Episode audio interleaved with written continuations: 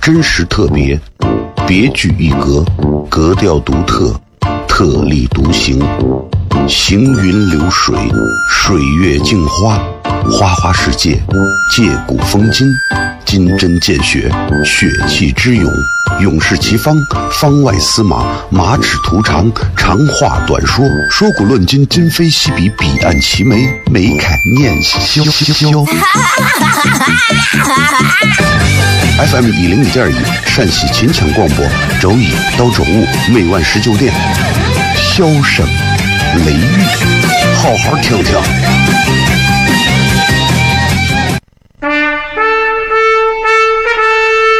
我爸爸对我说：“一个成熟的人，永远都会清楚自己想要什么，可以独立思考，从不随波逐流，为了心中所爱，敢和这世界抗争。更重要的是，不管变换多少身份和环境，永远都要做自己。”笑声雷雨，这就是我爸爸，没办法，就这么拽。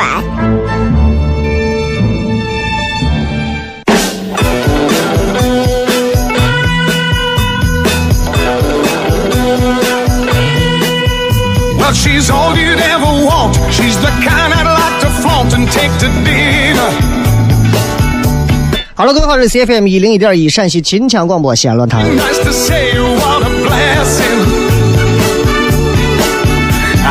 每个周一到周五晚上十九点到二十点，为各位带来这一个小时的节目《笑声雷雨》。各位好，我是小雷。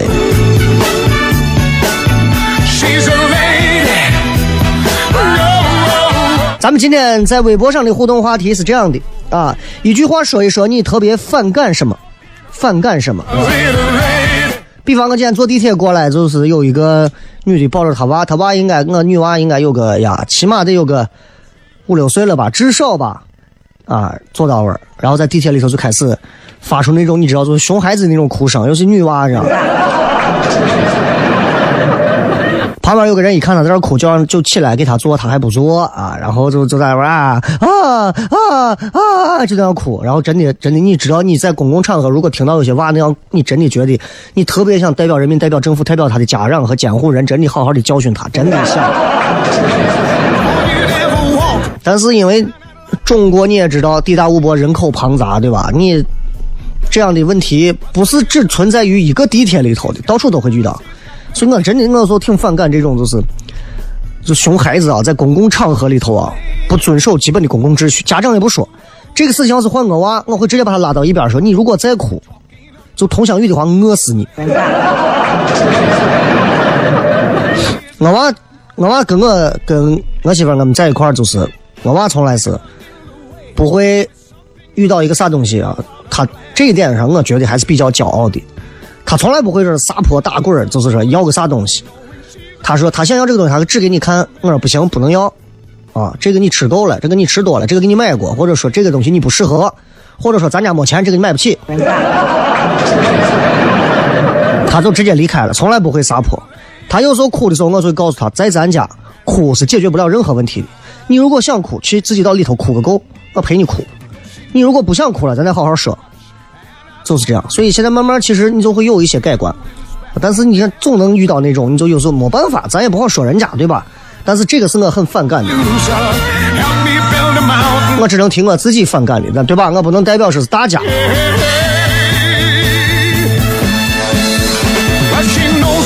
啊，现在这个天气就真的是啊，穿的多的佩服穿的少的，穿的少的佩服穿的多的，穿的不多不少的，既佩服穿的多的，又佩服穿的少的。我就是属于穿的不多不少的。我见人家我穿个厚厚的，我绒衣的，我也确实佩服；我见人家穿短裙的，我也佩服。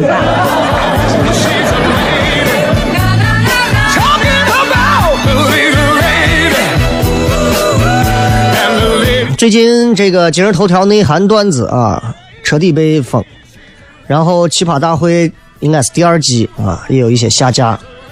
你能慢慢看到，其实国家在对于这种某一些就是不负责任的一些言论方面的东西，还是会加大力度管理的。我觉得这个是对的。为啥这样讲？啊！你们觉得，哎呀，一个节目嘛，就说封就封；一个 A P P 嘛，至于吗？我告诉你，真的是至于的。因为你知道，全中国十几亿人，你知道什么概念吗？你不知道。所以你知道，当有一些不管是哪方面的东西，总是充斥在网络上，被无数人看过之后，造成的影响不是大家可以估量和想象的。有时候这个东西就跟高考一样，大家觉得高考这个东西对于很多孩子可能是一种非常不公平的方式，但是在这么多的高考生面前，这是最公平的。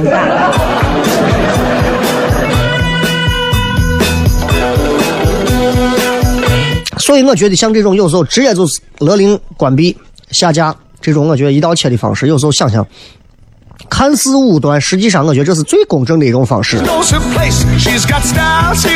也希望所有的朋友在任何的网络平台上，不要肆意发表自己不当的言行，否则，啊，你怼的那个人收拾不了你，总有人能收拾你。尤其是一些网络的喷子们，哎，你们的好日子快到头了，啊！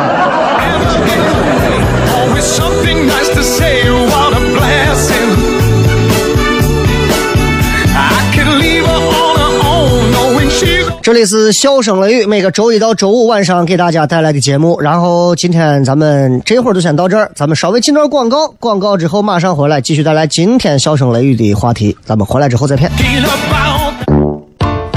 真实特别，别具一格，格调独特，特立独行，行云流水，水月镜花，花花世界，借古风今，金针见血，血气之勇，勇士齐方，方外司马，马齿图长，长话短说，说古论今，今非昔比，彼岸齐眉，眉开眼笑。FM 一零五点一陕西秦腔广播，周一到周五每晚十九点，箫声雷雨，好好听听。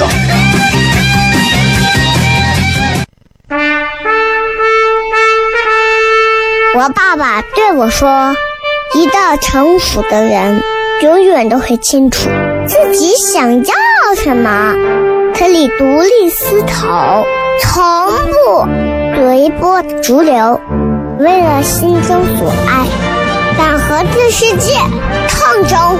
更重要的是，不管变换多少身份和环境，永远都要做自己。笑声雷雨，这就是我爸爸。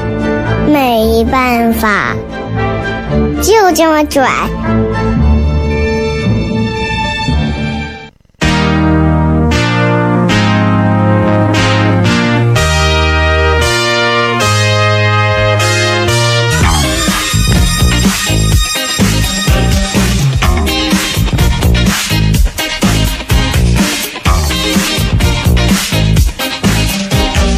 欢迎各位继续回来，笑声雷雨，各位好，我是小雷。哎呀，跟大家还是闲聊一下，就是我觉得，呃，每个人应该都希望自己在这个世界上有所成就。为啥？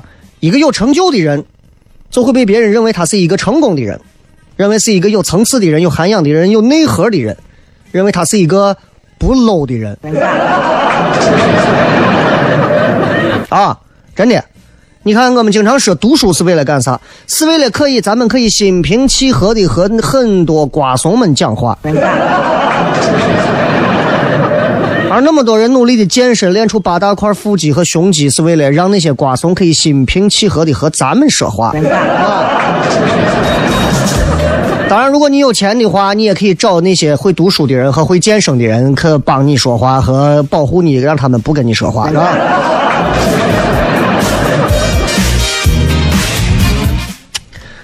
哎呀，就是 今天你也知道这个这个这个这个这个今日头条啊，这个内涵段子啊，被封啊啥的这些事情啊，所以我觉得其实这个事情，总的来讲，我觉得咋说呢，是个不算是个啥不好的事情，真的不算是个啥不好的事情啊。呃，你们想嘛，就是其实你想这个，就现在在所谓的江湖当中。其实所有的事情，这个世界上所有的事情，就两种，关我屁事跟关你屁事，对吧？今日头条被下架，内涵段子被永久关闭，抖音现在的评论功能被禁，这些事情，就是那合理的态度就是踩上一脚，哎，做的对。不想踩的，就是像我这样默不作声。你看今日头条，说实话一直很火。我我朋友圈、我微博上、微信上，我也认识好些今日头条的朋友。就是 今日头条经常他们在投广告的时候会有这些所谓的精准投放。比方说，我想投脱口秀，他会告诉你，我会给西安所有会看类似于这种文化娱乐类的这些西安的用户精准的投放。五万人、十万人、多少人啊？投放保证让他们看，很厉害啊！然后我有时候看到他们给我推送的东西，我想想，我我我怎么是这样的人，对吧？然后这头条的老大啊，这个张一鸣今天发了一个致歉信，我想很多人都看了啊，凌晨四点发的东西，道歉信。这个道歉信看着像道歉信，我觉得像像是啥？像求饶书。啊，用西安话说，像是一封认猫书。什么叫道歉信？向广大用户说对不起叫道歉信。什么叫求饶认猫信？向主管部门说对不起的叫做求饶信。你们一定要分清这个概念。陈冠希当年在娱乐圈啊！艳照门事件后，在记者会上说：“我向所有的粉丝道歉，大众道歉，向所有的啊这些女性道歉。”这是广大用户说对不起，这叫道歉信。但他如果往上说，他说我比如说我要给香港什么娱乐集团。啊！我要给国家广电总局道歉，那这就这就不叫道歉了。比方说，我在广播上说错一个东西，然后我发了一封道歉信。今天我在广播上说了不当的言论，给什么造成了什么影响？所以，请所有听我节目的朋友，所有的听众，小声雷雨的听众，论坛的听众，请大家原谅我，原谅我的如何如何如何，这叫道歉信。但是我如果说希望我台长。啊，这个主管市一级、省一级的领导们，国家级的领导们，相关部门的领导们，请你们原谅我的无知，这叫求饶认冒心，明白吧？这所以一定要分清这个，分清这个之后，你们再去分析这个东西，就会完全不一样。他开头第一句话就是我真诚的向监管部门致歉，同样是 apologize，但是他致歉的对象不一样，啊，人家不向下致歉，人家向上致歉。而且他这封求饶书里头，这个措辞写的挺挺有组织生活报告的那种味道，啊，里面提到了很多咱们新闻联播里才会用到的一些词汇，几个意识啊，四个意识啊，时代和国家发展主旋律呀，啊，但是你想，像他这样的，如果他要是不邀请主管部门的人担任他企业的副总裁这样的话，这些词语背后的具体内容和尺度，他拿捏的准吗？对吧？所以你想，几年前的时候，这个叫张一鸣的最早，当时来做报告，啊，然后他是八零后嘛，讲的磕磕巴巴，但是意气风发，底下很多的这文广的这老老的这些编辑记者都说，哎，这是讲的我都听不懂，说今日头条的这概念我都听不懂，时代属于年轻人，这到这两天大家老编辑记者才发现，嗯，时代还是属于我们。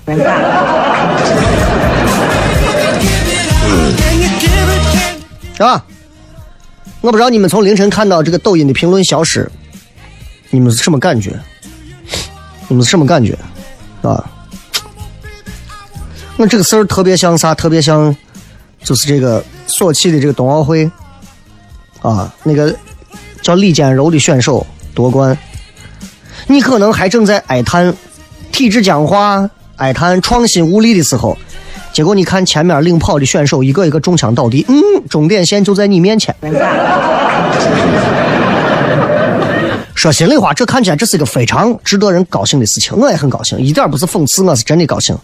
你要知道，就是传统媒体的内容创作者，其实说心里话啊，从某些概率上来讲，比社会人士更会克制、更会自律，也更有品质追求。我举个简单例子，你们很多人都会去转，比如说像陕西都市快报这样的自媒体。陕西都市快报的自媒体绝对不会像我这样，经常会写一些“你辞职了吗？” 对吧？绝对不会。为啥？他们深层层层都会筛查啊！记者没有在新闻上发过的稿子是绝对不会放到自媒体上用的。记者发的稿子首先要经过层层领导的筛选，选定了之后修改过之后用了之后才能成为稿件，再到自媒体上再筛一遍才能用。我们这些自媒体可能吗？不可能。就我说的，整天都有一些本地媒体号动不动上来就喷西安，西安怎么怎么样不行，陕西啊一会儿电视台不行啊，节目做的不行，这不行那不行，说的他好像行一样，对吧？这这就是不自律，不不克制，就导致你说像这样的号要封，不可能封都市快报的号，只可能封你这种不自律的号。对吧？传统媒体，你像那些现在很火的自媒体号，什么咪蒙啊、留神啊等等，那很多说实话都从传统媒体走出来的，都是有传统媒体的培育的。咱做新闻的、做媒体的都知道什么三审制度，对吧？哎，基层的审查，标题，包括你整个稿件的版式，你都要打磨的，你不打磨你就能上？啊，那不可能的！你的信息来源，你必须要有求证那个信息来源的方式。我不能胡听了一个。你说西安地儿鞋，咱发一条报告吧。好，新闻联播今天播了。据新华社消息，西安地儿鞋可能啊。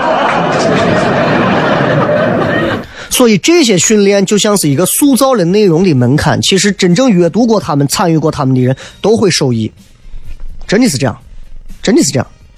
所以，跟社会上很多那种就专门贩卖刺激的内容售卖者、创作者相比，我觉得我宁愿尊重传统媒体的这种自媒体者，真的。但是这样能说明传统媒体的春天就真的来了吗？啊，也未必。咱先聊这么多，好吧？稍稍微进上一段广告，广告之后咱们接着回来，笑声雷雨。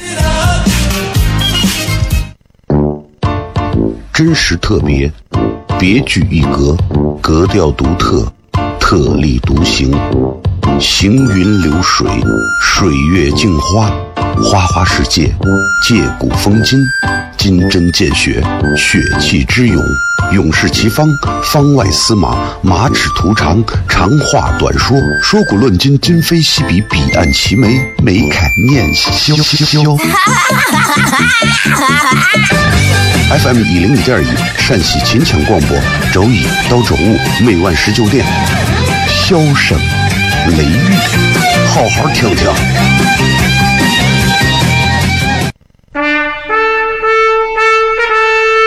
我爸爸对我说：“一个成熟的人，永远都会清楚自己想要什么，可以独立思考，从不随波逐流，为了心中所爱，敢和这世界抗争。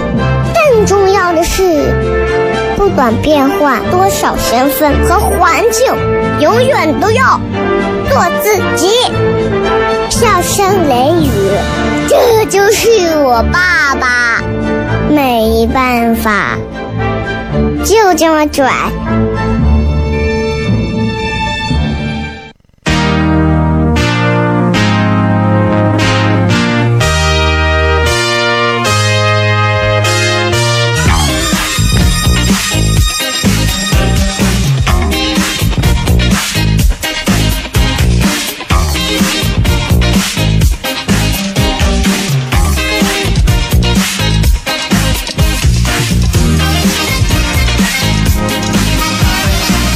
欢迎各位继续回来，笑声雷雨，各位好，我是小雷。今天我们简单聊一聊最近这个呃网上的这些热点的事情啊，这些事情其实仔细想来就觉得，嗯，探讨它的背后其实有一些深意的东西，真的是这样。嗯，我相信这段时间应该全国各地有很多家的媒体单位，啊，包括现在各种媒体都在做，各种媒体都在做这个自媒体嘛，网络媒体嘛，都会开学习会，都会肯定都在总结像今日头条、内涵段子这些东西的教训。为啥？就是这是我们台里面经常开会会说的一句话，叫“严把舆论导向观”，这是必须的啊，对吧？你就像我今日头条啊，那内涵段子里头有些东西，按照个人兴趣推送，那把人最后不推到迷子地里头去了。啊，我觉得就很多媒体肯定会开这些会，挺及时、挺应景的，但是光这样未必够，对吧？你看，咱们经常在说。舆论导向观是传统媒体的强项和生命线，对吧？但是啊，我经常会发现，作为我也是一个媒体人，我会发现，包括台里头经常会开所谓的，一旦出现啥问题，就开一个严肃纪律的舆论导向观的会，给大家一强调，再三强调，勒令大家强一定要记住，舆论导向，严把舆论导向，尤其是这一段，尤其是要吸取什么的教训。强调，啊，这个舆论导向是我们的生命线。说这个东西，呃，你听着像是一种警告、警示，给我们拉警钟。其实有时候我觉得，感觉有时候像有点像自夸。你看我们传统媒体，我们要严把这个对着你，道理对着你，但是总给我一种这种感觉，你知道吗？大家就是想，你们想。我觉得大家不应该去顺便回望一下互联网媒体发展的历史。互联网媒体是如何平地起楼，然后把传统媒体甩到身后，然后突然之间有一些媒体，有些互联网媒体塌了，楼塌了，楼塌了之后，阳光照到了传统媒体的身上。举个简单的例子，大家就能理解了啊。比方说，停播了《快乐大本营》，那些不看《快乐大本营》的人，就一定会去看新闻联播吗？对吧？未必吧？啊。所以我觉得啊，作为传统媒体，我们在这件事情之后，我们的自我反省应该要，应该要再高一点啊，利益点再高一点，千万不能又弄的每次都是今日头条一出来，省台开会。我们要吸取今日头条内涵段子啊被停的教训，他们就是因为啊过于的低俗化，没有把控他们的舆论导向，导致，所以我们一定要把控舆论导向，然后永远就是那几句，永远记住啊，我们传统媒体不仅仅肩负着党的喉舌，更重要的是我们的要我们要负责承担起。舆论导向的重要作用要严格吧？这些话我们天天都在听，天天都在讲，天天都在说。但是我们不能光是在这些事情上不停的警醒我们自己，我们应该看到更多的东西。我说，所以我说，传统媒体的一些领导者应该站到更高的位置，去看待互联网楼塌楼起楼起楼塌，然后传统媒体有一点阳光照进来，一会儿又被遮住，又照进来又被遮住，就是这样。QQ 在的时候，传统媒体都快疯了。微信在的时候，传统媒体更疯了。网络上现在各种各样的网络短视频兴起，几大门户，优酷、土豆、爱奇艺，啊，B 站各种都起来之后，各个电视台都快疯了。现在是抖音在一起了，大家又疯了。所以我觉得，作为传统媒体，如果大家不想不想让这样一个好不容易出现了一个千辛万苦的一个人通过。人工干预的一个局面的这个春天变成最后一个春天，我们要做的事情就不能光是庆幸，嘿，终于到了，我们得做点啥？真的，我们应该做点啥？我就发现，因为我在媒体待了很长时间，我发现有这么一个问题，就是我们总是出了问题之后，我们总结教训，总结教训，但我们就光是总结教训。我我说了，这个世界上所有的事情分为两种，一种是关我屁事，一种呢是关你屁事，对吧？但是我觉得现在可能对于很多传统媒体来讲的话，可能出现了一些所谓的转机，对吧？那就是他的春天到来了，怎么办？该做什么？你看内涵段子这个 A P P 被封，总体上说实话啊，是属于活该，真的。我之前也下过内涵段子，也看过一些，啊、但是你知道，就是内涵段子并不是全部都是那种涉黄的视频。你们往前找找他以前的那些早期视频，他怎么样是最早是怎么样迅速获得市场认可的，然后怎么样做他的社群的那种运营维护，包括怎么样呃取得做那些能够在网络上炸裂的裂变的那种视频。他虽然有一些低俗内容，但是还是有正能量在的。啊，你比方当年他们说的那些什么春运期间互助回家，包括内涵段子，现在西安多少车上的那个车贴都贴着内涵段子段友，对吧？包括抖音上经常有内涵段子，那个滴滴滴都是内涵段子的嘛，对吧？包括什么小鸡炖蘑菇这些口号，辨识度高的口号，这都是我觉得作为内涵段子这种 A P P 它的核心。很多产品之所以你看人家网络产品一出来就是陷到一个低谷泥沼，就是因为资本在助推的过程当中是要求你要有量化的，一有量化就会造成很多的恶果。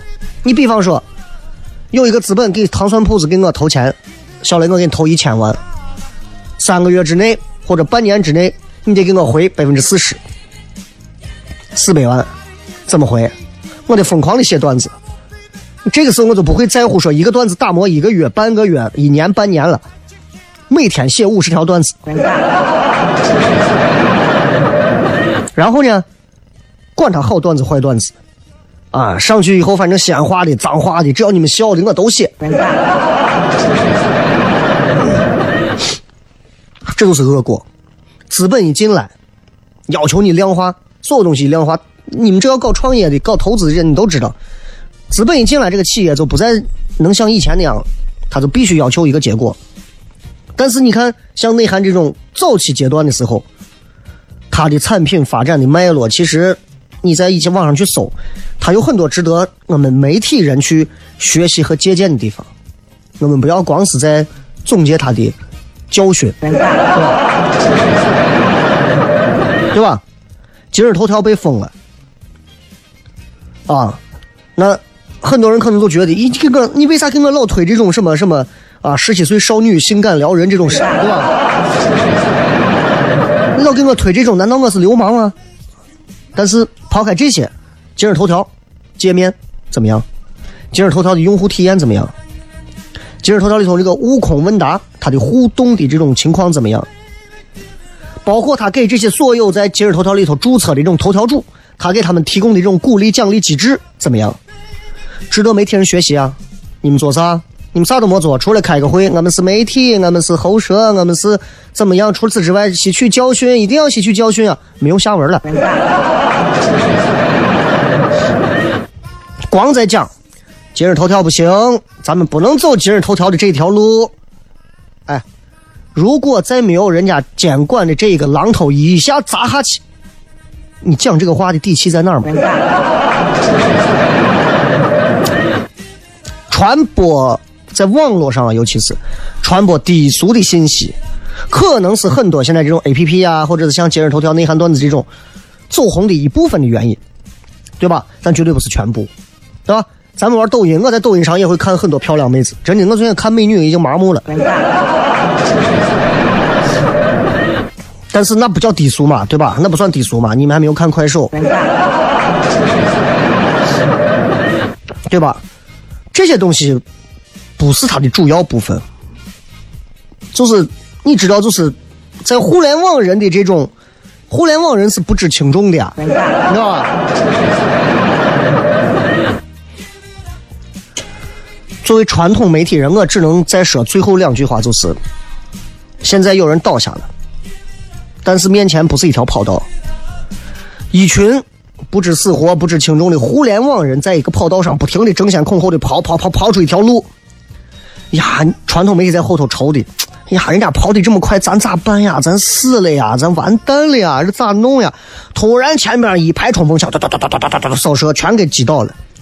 然后路障、警示牌指明，前面那些路这不能走，此路不通，你走那边向右拐、左拐跳过去。这个时候，我觉得作为传统媒体，尤其作为传统媒体的领导们，你们这个时候应该要做的一件事情就是跑，你得往起跑，你不能光喊着说，哎，他们跑的都不对啊。现在传统媒体现在也学着，省台现在也学着，让主持人都玩抖音，做短视频。你不能光骂人家内涵段子，对吧？你看人家怎么做社群啊？你看人家怎么做周边呀？光说人家直播上的那些东西低俗，你看看人家怎么做的呀？同样一个直播软件，那得你得看出差距在哪儿，对不对？人家是怎么鼓励用户创造内容的？你连一个观众、听众来信你都不回，你怎么抢市场？还得靠自己，活来骗。真实特别，别具一格，格调独特，特立独行，行云流水，水月镜花，花花世界，借古风今，金针见血，血气之勇，勇士齐方，方外司马，马齿图长，长话短说，说古论今，今非昔比，彼岸齐眉，眉开念萧萧。FM 一零一点一，陕西秦腔广播，周一到周五每晚十九点，笑声雷雨，好好听听。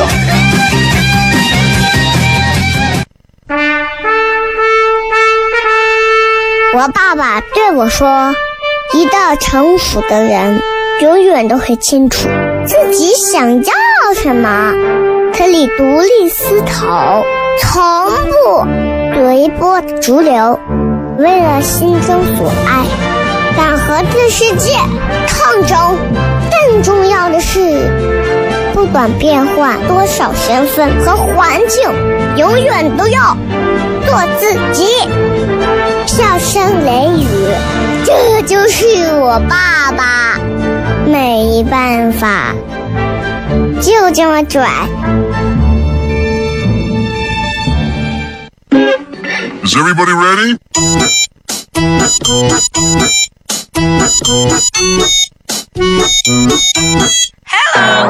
Honey, you look so 欢迎各位继续回来，笑声雷雨。来，最后时间我们来看看各位发来的一些好玩留言。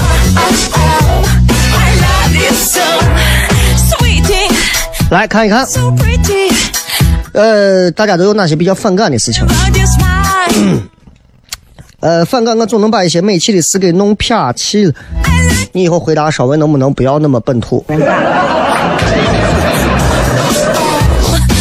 树袋鼠的幸福说，我最反感的是吃香菜。那咱俩是这辈子过不到一起了。香菜这么美味的人间极品，你居然说香菜香椿，对不对？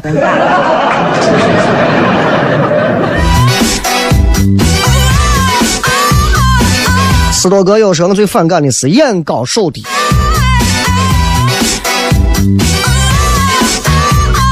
眼高手低，说实话啊，这个，嗯这不应该不是让人反感吧？这应该是让人唾弃。然后文先生用了一个更直白的方式，把你的眼高手低做了一个诠释，他叫做很没有技术的杂事。老夫不是猫，用了另一种方式来诠释你们两个的说法，叫自以为是，然后总是被人打脸。野兔说：“我最反感的是早上七点的闹钟。我我我基本上我的我的作息呃一般都是晚上可能工作会多一点，然后白天会睡一点，然后从中午之后下午开始再次进入到这个工作状态，就是这样的。所以每个人可能工作的方式不太一样吧。啊，早上七点的闹钟确实有时候想想挺讨厌的，有时候很烦。白天有人打电话吵你，一大早一大早，早上八点九点，哎，我跟你说个事儿啊，我跟你有个什么事儿啊？下午两点说挂了啊。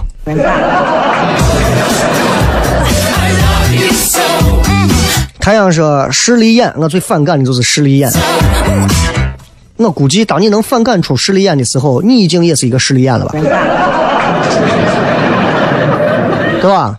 你到一个大的一个这个什么所谓的这个 shopping mall，然后里头一进去都是一些世界名牌啊，然后都是一些本地的营业员一进去人家就用一种狗眼看人低的方式看你，你特别反感他，其实你是反感自己啊，配不上那样一个牌子。四叔说，我最反感的是喷子。这个 网上这个东西应该有目共睹，所有人都反感。你随便发一段话，都有人站出来要说两句。你今天发一个，哎呀，西安今天天气不好啊，所有人说今天天气不好，你滚到国外去啊。你发一个今天西安天气真好，雾霾都成这么严重，你天气好，你是不是眼睛瞎？对吧？你怎么说都错。所以我现在越来越能理解那些一线明星啊，只发自拍是为啥了。这个说宿舍断电算让人反感吗？那叫反感吧？你们上大学，你对于反感这个词你都理解不了？刘毅说：“那个喜马拉雅你忘了吗？”嗯，没有，我懒得弄，晚上吧。不录一二三，吃饭没有辣子，外卖叮咛多少遍还是不给放辣子。没有辣子的饭浑身不舒服，每天吃辣子就像是吸毒啊，不吃不行啊。不是，外头的辣子能香吗？得吃自家的油泼辣子。杜十娘说，我最反感的是那种没有公德心。哎，没有公德心是确实是，对吧？尤其是在你啊，你也是受害者的时候。陆听说，朋友说，伙计，我装房子呢，帮我稍微设计一下，我的要求非常简单，你就看着弄，就当练手。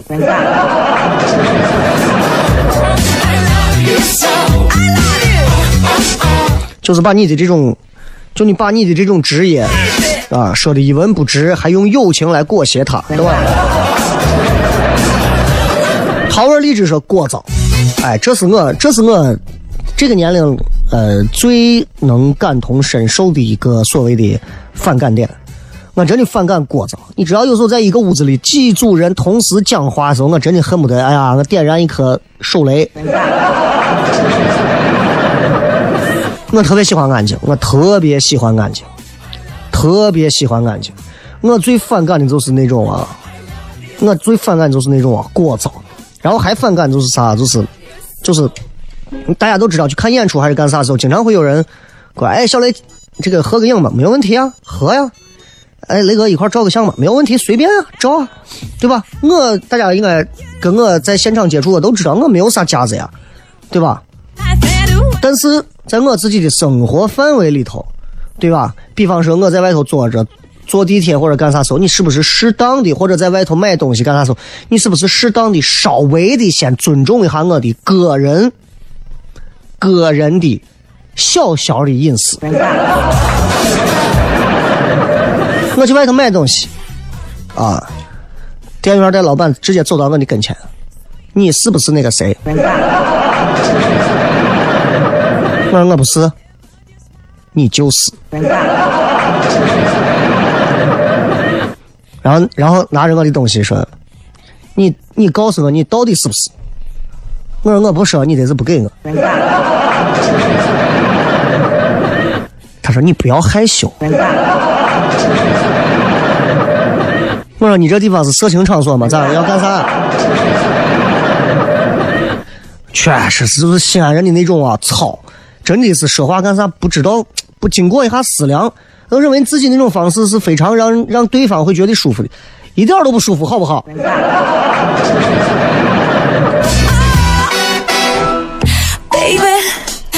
还有是特别反感一句话：少数服从多数。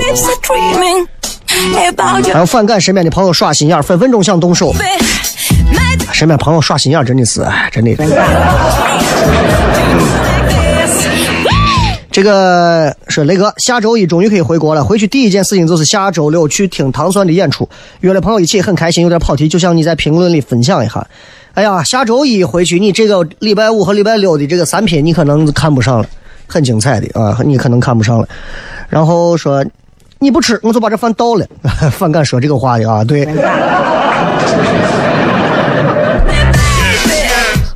不管怎么样，希望大家都能在啊这样的天气里头适度的开心吧，好不好？最后时间送各位一首好听的歌曲，结束咱们今天的节目。然后明天晚上开放麦，有愿意去看的朋友可以去看，拜拜。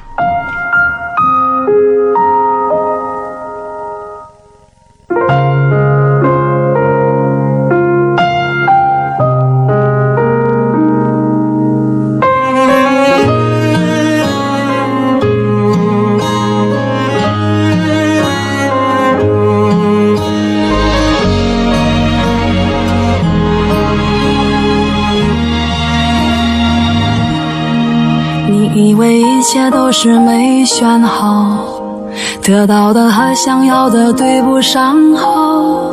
你以为世界可以重来，换个人当主角，爱情就会天荒地老。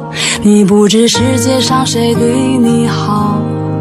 为了你，他可以什么都不要。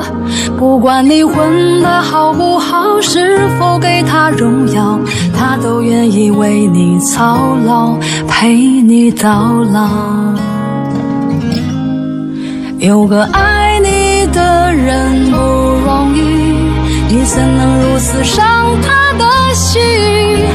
他惦记的、深爱的、唯一的你，还不趁现在好好努力。